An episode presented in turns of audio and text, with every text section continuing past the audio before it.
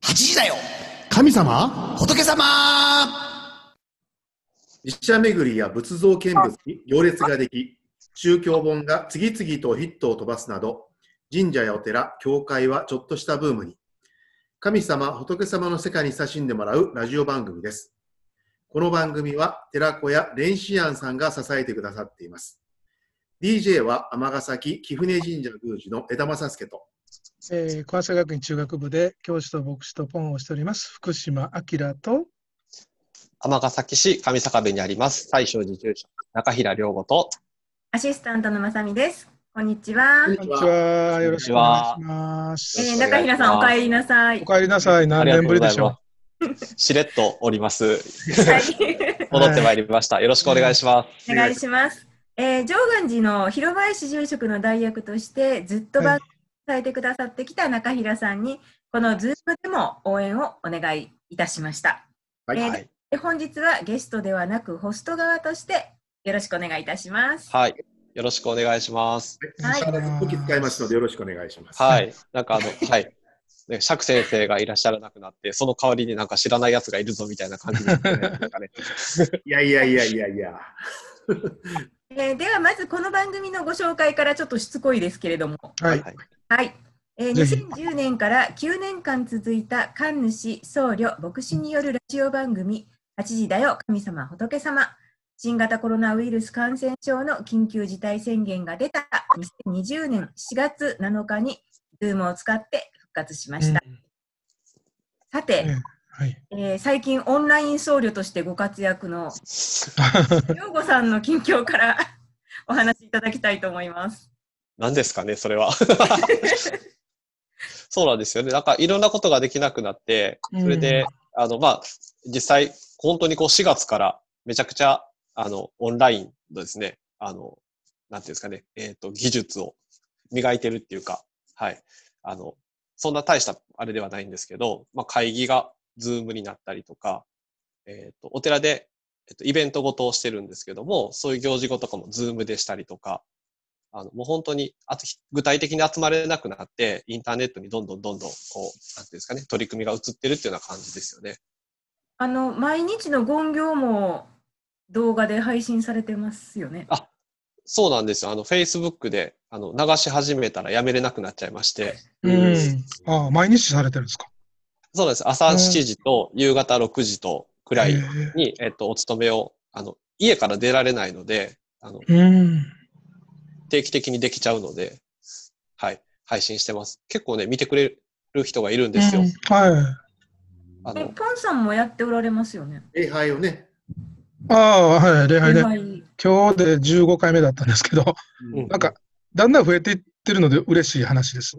僕この間初めてポンさんの礼拝見たんですよ。えー、朝からあそう賛美歌歌われたりとか、あとなんか、もっとらしいね、もっとあのそうはい、話そんを真面目な形でやってそうて。そう、びっくりして、一応ね、誰が見てもいい状態なので、ああの冗談は一切包んでお り誰が見てこのも、番組と違って、この番この組、番組はダメなんですかこの番組はねあ、見てる人は限られてるんですけどね、あそうなんやあの非常に熱心な方があの礼拝は見ておられますので、つまずかれるとまずいですね。うん、ここの番組にも熱心な方いらっしゃるんじゃないんですかあ、そうなんですかの番組はもともとはい。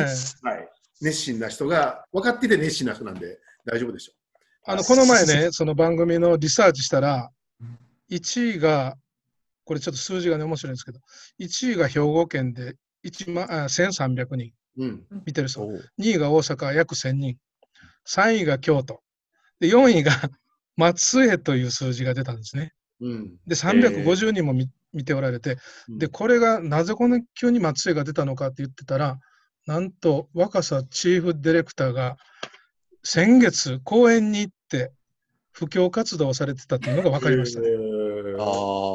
350っていうのはすごいです本さんの布教よりも、若さよね。はい。プロデューサーの布教の方がすごいんですね。で、それも3月の段階で行かれて、これ、これだけの人を集めるっていうのはすごいですよね。さすが。あうのん今日聞いておられたぜひあの松江の方メールをあの本聞当いでてすねるというメールを欲しいですよね、これはね。はい。うんうんでねあの外国で見たらね、アメリカがトップなんですけど、83人、2位がベトナム、3位がカナダ、で面白かったのが、北マリアナ諸島からお一人聞いておられて、この北マリアナ諸島がどこかなと思って調べたら、なんとグアムでしたね。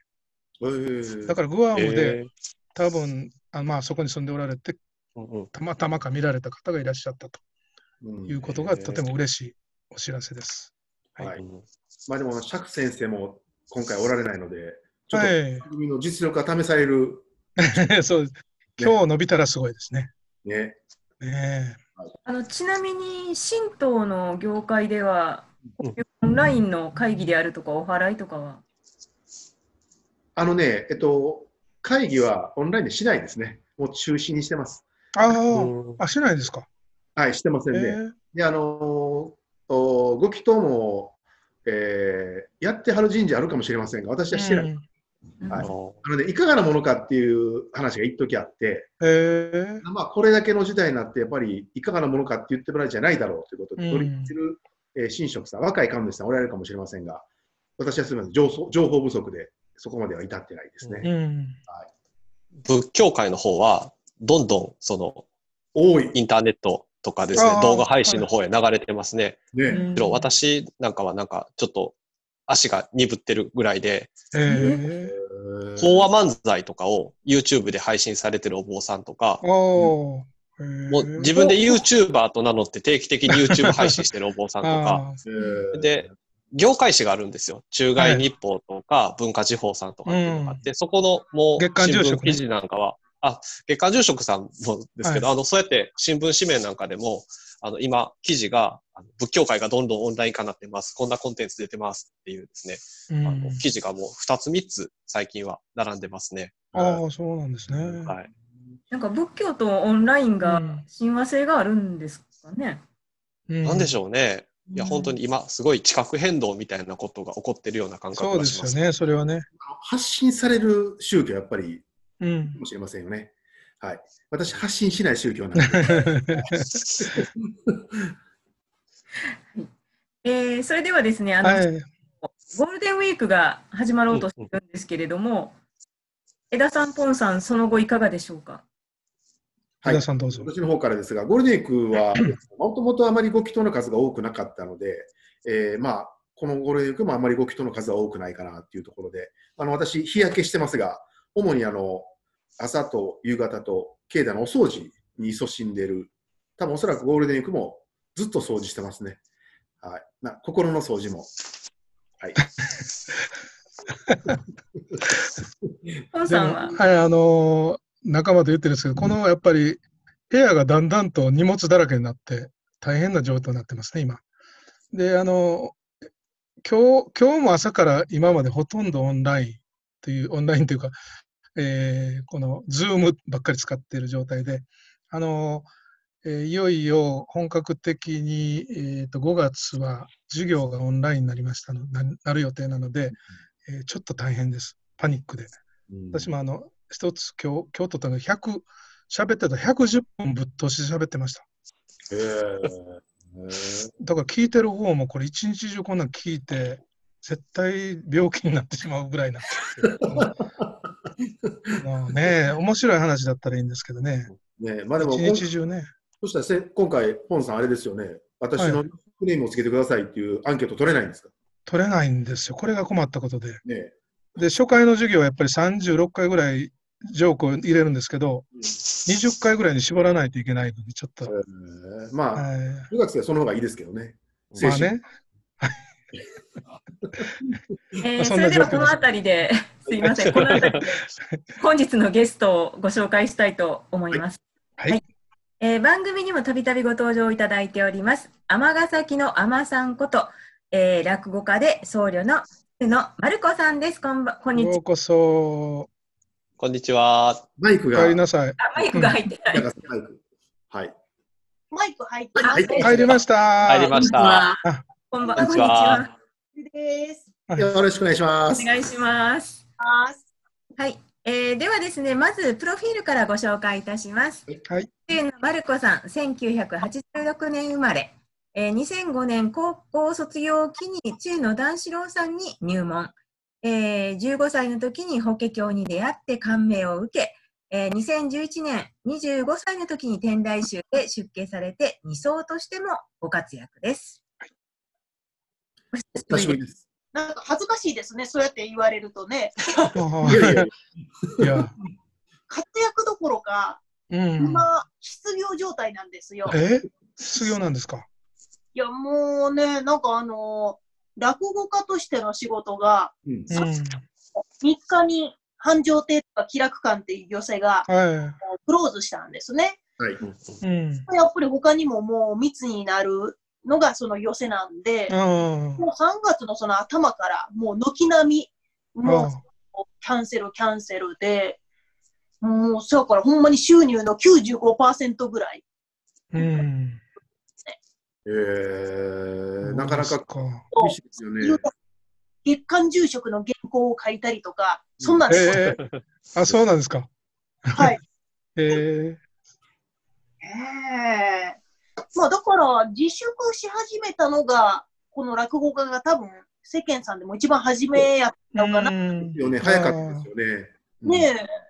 あのうちもね、実は貴船寄せっていうのを3は月いにはい東京開催したんですけど、はいはい。東京さんがですね、3月20何日かにやった寄せが1か月ぶりの寄せやっていうふうにおっしゃって、うん、そうやと思います。うんうんそれから2週間ドキドキしてたんですよ。何か起こらへんかなと思って。うんあ。りますよ、その気持ち。ねいやー、でも、まあまあ、強行開催する会があってもね、なんかその、やっぱり批判の声もあったんちゃいますか。そうあのどうされるんですかっていうことで、もう最後、自己判断で来てくださいということで、お願いして。はいはい。ねえ、ねマルコさん、中平さんのお寺の西勝寺さんで、あのオンライン寄せというのをされたそうなんです。うん。そうです、そうです。んいや本当にどうその、最小寺寄せをオンラインでやったことをここで喋ると、うん木舟寄せのオンラインにそのままスライドして、もしかして、壊れるんちゃうかと思ってあないです、ないでちょっす。とあや危ないですよね。ちょっとあまり言えないですよね。なんで、あ。そんなことうんほんまですよ。そんなんできません。あのアナログ、アナログ寄せなんで。アナログ、いや、あのね、諸教師匠のお弟子さんに、京介君、ね、あの、はい私、好きなんですけど、はい彼、すごいこのオンラインとかこういう動画のこと得意なんで、うんすか。宮司さん、もう、もう、あれですよ。あの、やる気満々の顔になりました、今。急になんか明るくなってます。なんか、はまずいなと思いましてね。ええあの見る方の側からいかがですかお客さんの方からの。あお客さん側からいろいろ感想来てましたよね。あ、すごい良かったですね。あの、わざわざメールで、楽しい時間でした、ありがとうございますって、こう、メッセージをくださったりとか、う。うんんやっぱりこう、自粛で落語を見れなかったって思いを抱えている人とあか、あ外に出れねなかったのに、あの、家の中で、あの、こう、落語が楽しめてよかったですって言うっんて、わざわざメッセージをくださった人がいました。あうの、ん何人かいましたね。うんそうですカかル。コさんね、お話しされてて、現場で直の反応がなないわけじゃないですか。それはやるときにどんな感じだったんですか、うん。いやー、その時はあれですよね。もう架空のお客様を頭の中で作り、ああ、イメージしてね。ねえ、多分笑ってあるやろうという、もうそういう前提やないと生きていけないですようね。ん。生きていけない。生きていけないですね。はい。ええあのだから高齢者の方とかは、じゃあやっぱりちょっとどうだったんですかね。ああ、高齢者の方は、事務所にお一人お電話いただきまして、おうもう、ズームとか LINE とかスマホとかもう全く分からへんかうら、ん。なんかお寺行ってもいいですかみた いな、もうああお寺来えてーもでもできへんのでっていうのは、なんかありましたね。えーうーん。まあ、これがね、どれほど浸透していくかっていうのにもよるでしょうね。うんまあでもね、このオンライン寄せが浸透しきる前に、やっぱり普通の寄せがね、早く復活うんそりゃそうですね。本当によくあれできたなと思いますよ。ああ。もうで、あの、うん。すごい手探りで、うんで、準備しながらこれできる、じゃあ、あの、YouTube でも流しましょうとかって言って、本当にこう、数日前に決まったこととかもありましたよね。うん打ち合わせもね、トータルで6時間ぐらいしたんですよ。そううなんですよ。んああ。普段いの打つちもそん、合合わせ3分ぐらいで終わりそうですよね、そうですよね。ねえっと、ちなみに仕組みを教えていただいてもいいですかあのお客さんはあ仕組みを教えていただいてもいいですかそれ僕から言ったらいいですか。あはいあメモ、メモしていいですこかのね、もう耳がね、あすごいことになってるんですよ。 もう、もうパクる気満々みたいな感じですよ、 今。えっと、このラジオっていうか、ズームね、神様、仏様と同じように、ズームを使ったんですね。うん。で、えっと、落語家さんが集まるのも危ないっていう話だったので、うん。それぞれのお家で、えーっと、こう、舞台を作ってもらいまあして、あ、自で宅で、ね。私はお寺でとうん。それで、えっと、ズームで一画面にして、それから参加者の人も基本ズームで見てくださいっていうような形で、あの、参加してもらったんです。で、チケットサイトがあって、そこでこう、チケットを買ってもらった人にはアドレスを送ってアクセスしてもらうっていうシステムをしてました。でもただ、ズームって、あの、ログインしたりとかしないといけないので、ハードルがやっぱり高いんですよね。うん。あの、なんとかできないかなと思うと、そのま、ズームのそのままこう、YouTube へ流せるっていうことができるって分かったので、で、えっ、と、YouTube はちょっとこう、画質が落ちたりするので、えっ、と、申し込みをしてくれた人に、まあ、無料で見れるっていう無料チケットを作って、えっ、と、Zoom で見る人と YouTube の配信をリアルタイムで見る人っていうような形でアクセスしてもらうっていう方法を取ったんです。えー、枝さんどうですかすごい、すげえすげえです。ちなみに何人ぐらいの申し込みがあったのああ、気になるとこですね。 40人弱ですね。30人ぐらいえーの申し、そうですね、はい、ぐらいと、あと、そうですね、来てくださった人で40弱ぐらいになってたと思います。うん。割ちなとみにこの間、うん、どうぞどうぞ。あのチケット代を払えば入れると思ってた人が多かったみたいで、うんうん。お昼に締め切りをしてたんですよ、申し込みの。うんで、そこから、え、なんか入られへんみたいな人が結構いたんで、あうん。私自身も直前まで入れるのかなと思ってたんで、あのそれは宣伝の仕方がちょっと良くなかったなと反省、うん。はい、そういうのはありました。へえちなみにあの貴船寄せは前回33名でしたので、おへーえ負けてますね。はい、負おーけました。ね、でもリアルに33名来られるっていうのも、すごい話うで、ん。うん席めっちゃ離しましたからね。その時うん期でね。青空予選にしはったらよかったんそうで、そうなんですよ。うん。ちょっとマルコさん一回、こっちは貴船神社で青空寄せで頑張っああ、それはいいかもしれなて。い。ね。はい。えーえっとところでマルコさんはこの4月に尼崎に道心寺というお寺を作られる予定だったんですけれども道心寺プロジェクトについてちょっとお話しいただけますかえございます。あの今ですね、ちょっとこういうチラシを作って、うんあのいろんな方にお願いをしてるんですが、まあ、あの私もですね、今、自分のお寺っていうものがない状態なんです。だから、あの住職ではないんですけれども、まあ、お悩み相談ができたりとか、まあ、落語を見られるような、そういったあのお寺を作りたいなってことをずっと考えてたんです、もう6くらい前から。で、いろいろとこう土地とかあー探してた結果、あの、尼崎の西長洲というところに、うんあの、八方若松さんというね、あのー、はいのお店だったんですけれども、まあ、そちらの職人さんがもうあのおしめされてあの田舎に帰りはるっていうことで売りに出たんでその場所をその買い取らせていただいてお寺にするっていうことで去年の10月末にそのプロジェクトを発表して、で集めながら今年のまあ本当4月5月ぐらいにあの解散するっていう予定だったんですけれども工事の着工の直前にこのコロナのことが始まりまして、でもう本当に、まあ、その資金面もですけど、あと工事の材料ですよね、あの中国から入ってくる部品がやっぱりもう滞っているということで、まあ、工事業者さんからもちょっと待ってくださいっていうことで、あの宮崎建設さんですわ。おお、そうなんです。尼崎の老舗の建設会社ですね。あーへえ。なんで、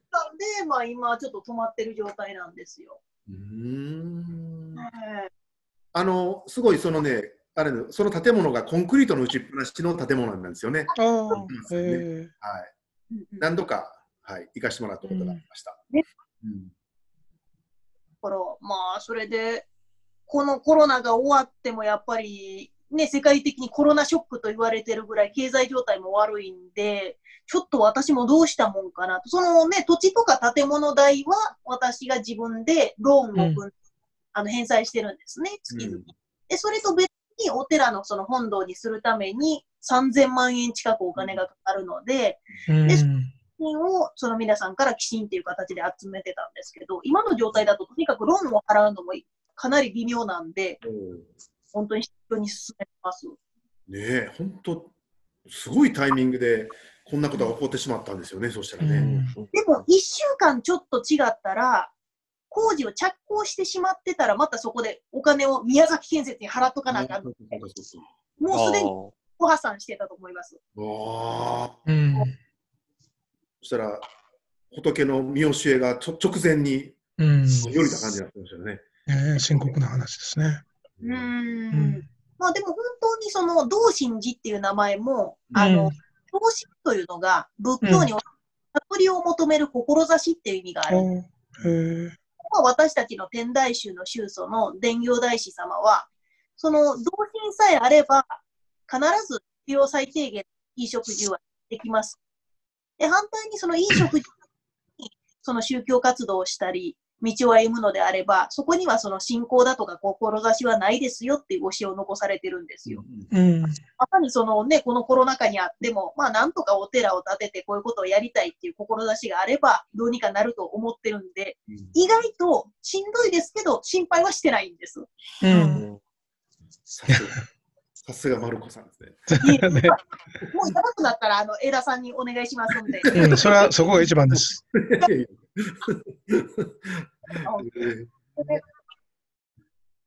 あの、ねマルコさん、同心寺プロジェクトは、同心寺プロジェクトってあの検索のエンジンに入れれば、えっと、そのプロジェクトのところに出て、寄進の案内などが分かるってことですよね。あそうです、そうです。うんもうなので、ぜひ、うん今はご結婚お願いしますってもう言うてないんですよ。うんうんまあ皆さんね、どんな人でも経済状態大変なんで、ね、ご自身のことに使っていただいたりとか、どっか寄付しようって思ってる方があったら、ね、本当に医療関係者の方とか、防護服代とか、そんなに使ってもらいたいんで、もうあえてあの、お願いしますとは言いません。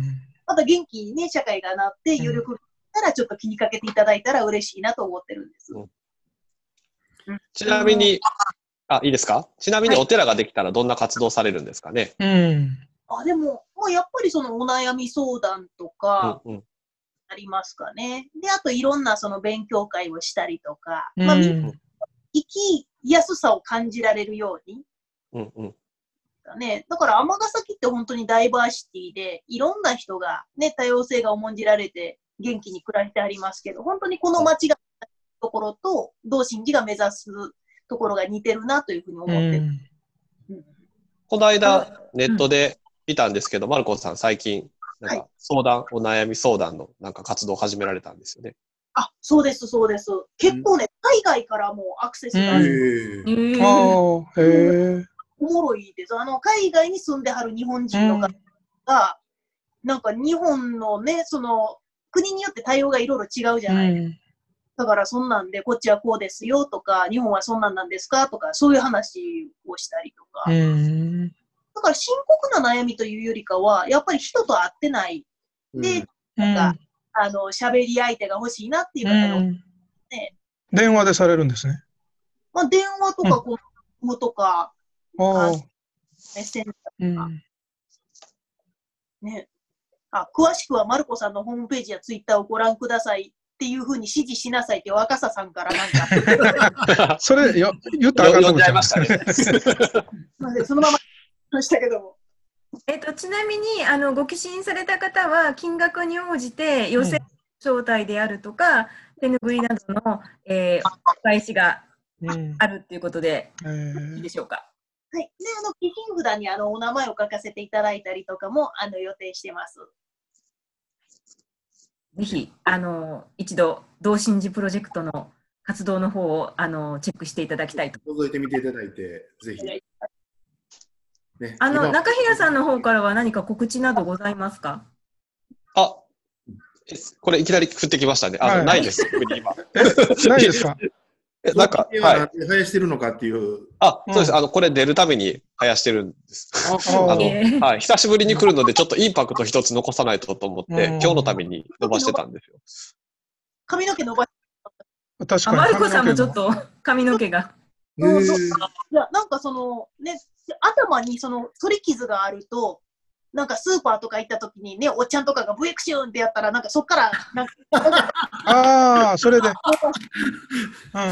でそしたら昨日、うん。うん。伸びてたら、白髪が出てきたことがうわかーえー、めっちゃショックで、まあでそんなもお、年なんですか。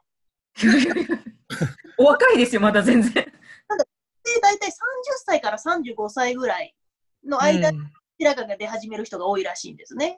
うんそうなんですか。まあそれやったらまあまあ年そうなのかなと思うんですけど、だから今のこのコロナの期間、ちょっとだけとりあえず1、2週間伸ばしてみて、うんどれぐらい白髪があるのか、ちょっチェッとクしてそこうかなと思ってます。えー普段やったらもうできませんのでね。はうん。僕も出てきたんですよ。ヒゲに白いやつが。い。それで、あの、もう、剃らないといけなくなるんですよ。ややこしくなって。ややこしくなってい。やややこしくなる私もかなり頑張ったんですけど、混ざってきたらもう、めんどくさくなる。あの、マルコさんにね、前、前ね、はいぶっちゃけじをね、して、あの、ゲストでお招きいただいた時があって、はい。で、私、あの、そのプロデューサーにね、うんうん。あの、授業があるから出られませんって言って、 それで、残念なことしてしまったことがあってね、あの時に授業をほったらかして出させてもらってたら、多分レギュラーになってたと思うんですけど ね。いやいや、あれ、坊さんの番組ですんで。ねえでも1回だけで終わりましたよね、あの牧師が出たの、なんか1回だけあっ本当て。出たんですかあのね、ま、その、とえ、あの、神主さんとお坊さんが食べた会があったんですけど、うんその時は視聴率がすごく高かったらしいんですね。ああ、ねで、これは僕下も絶対おもろいやろうっえ。てうなったの、んで、ハズレの、まああんま、ここでは言いませんけど、ハズレの人を出演させたので、1回で終わりおまンしたさんよね。おンさそしたらえ やっぱりその、なったのが、あの、こうしてる人数ですよね。やっぱりクリスチャンの方、日本だとやっぱり人口の1%で、はい。まあ、神道の方だと半分ぐらいっていうことなんで、まあ、それでやっぱりちょっと視聴率に出てきたのかなっていう話は、あの、したことありますね。んあの、これ以上、ポンさんが危険なことを言う前に、えエンディングに行きたいと思いまそうとなする。前にね。あはい。はいえー、マルコさん、ありがとうございまありしがた。とうございましありがたとう。ございまりしがとうございたま。した。またお待ちしておりまぜ す。はえー中平さん、久しぶりのはいご出演いかがでしたでしょうか。はい。すごい楽しかったです。なんかあはの、いズームになって危険度が増した感じがしま すね。楽しみにしておりますので。その通りです。えーこの番組は寺子屋蓮心庵さんが支えてくださっています。ありがとうございます。ファンのありがと主うござさいまん、お客すさんに聞いてもらいたいお悩みや、お寺や神社、教会に関する素朴な疑問など、リスナーの皆様からのお便りをお待ちしております。してます。お願いします。はい、えーそれでは、えー皆さんまたお目にかかりましょう。8位だよ神様神様、仏仏様様同心に戻ってマルコさんを支えましょう。同士。ありがとう。